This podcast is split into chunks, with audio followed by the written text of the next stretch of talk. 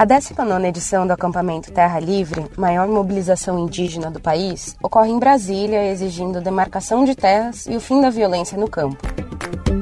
A Polícia Federal deflagrou uma operação para combater uma quadrilha que negociou mais de 30 milhões de reais de ouro extraído ilegalmente por garimpeiros em terras Yanomami.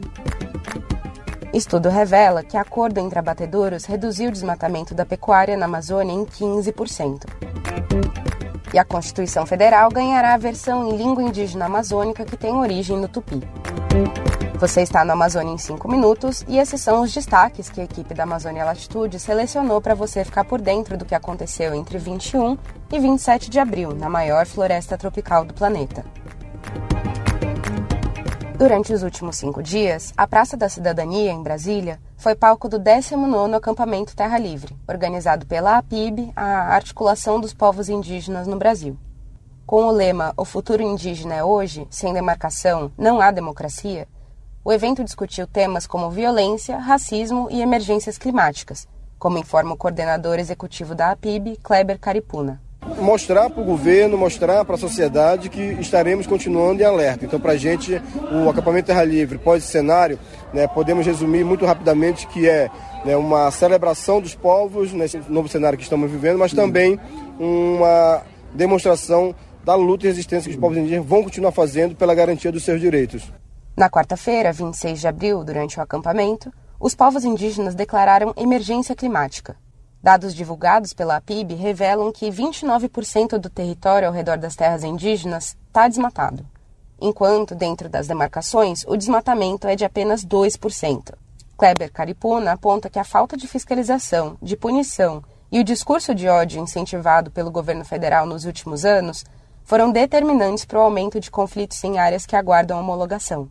A ministra dos Povos Indígenas, Sônia Guajajara, destacou na terça-feira que a pasta encaminhou para a demarcação 14 terras indígenas. A expectativa é que o reconhecimento desses territórios traga esperança para os povos indígenas, que têm mais de 200 terras na fila de demarcação.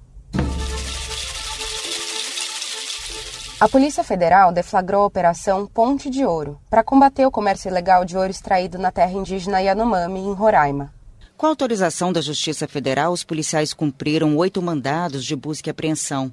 A justiça ainda determinou o bloqueio de bens. O inquérito policial aponta que o grupo teria movimentado mais de 30 milhões de reais em quatro anos. Os valores eram repassados por meio de empresas de fachada. De acordo com as investigações, alguns suspeitos usaram empresas varejistas em Boa Vista para ocultar a origem ilegal do ouro extraído da reserva Yanomami. O ouro teria sido comprado diretamente dos garimpos e revendido a exportadores. Os envolvidos também teriam usado uma joalheria, uma boutique e um restaurante para revender o ouro e fazer transações com os garimpeiros. Na quarta-feira, a PF realizou outra operação contra uma organização que teria movimentado 30 milhões de reais em ouro e diamante extraídos de Rondônia, Mato Grosso e Minas Gerais.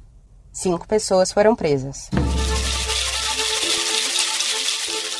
Um estudo da Universidade de Cambridge, no Reino Unido, constatou que alguns dos maiores abatedores de gado no mundo reduziram o desmatamento causado pela pecuária na Amazônia em 15%, isso entre 2010 e 2018, graças ao compromisso com políticas de desmatamento zero.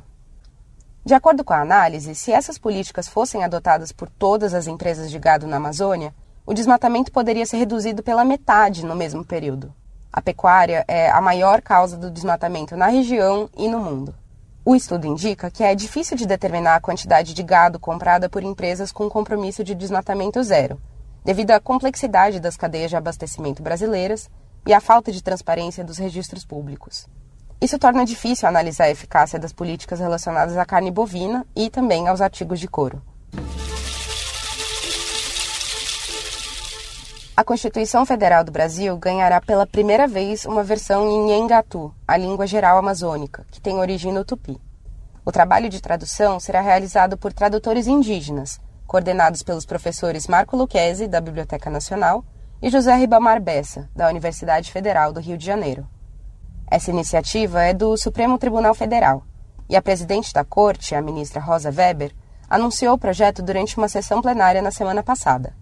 Ela destacou que mais de 256 etnias fazem parte da diversidade cultural nacional e que isso é uma das riquezas do Brasil, com suas tradições, línguas e saberes. Eu sou Amanda Peste e esse foi o Amazônia em 5 Minutos, uma produção da Amazônia Latitude. Para mais informações e conteúdos exclusivos, acesse amazonialatitude.com. Este episódio teve produção de Lucas Duarte, edição de Felipe Andretta e edição sonora de Celso Rabelo. Usamos áudios e informações de Rádio e TV Justiça, a PIB, Terra, Agência Brasil e Folha. Até a próxima!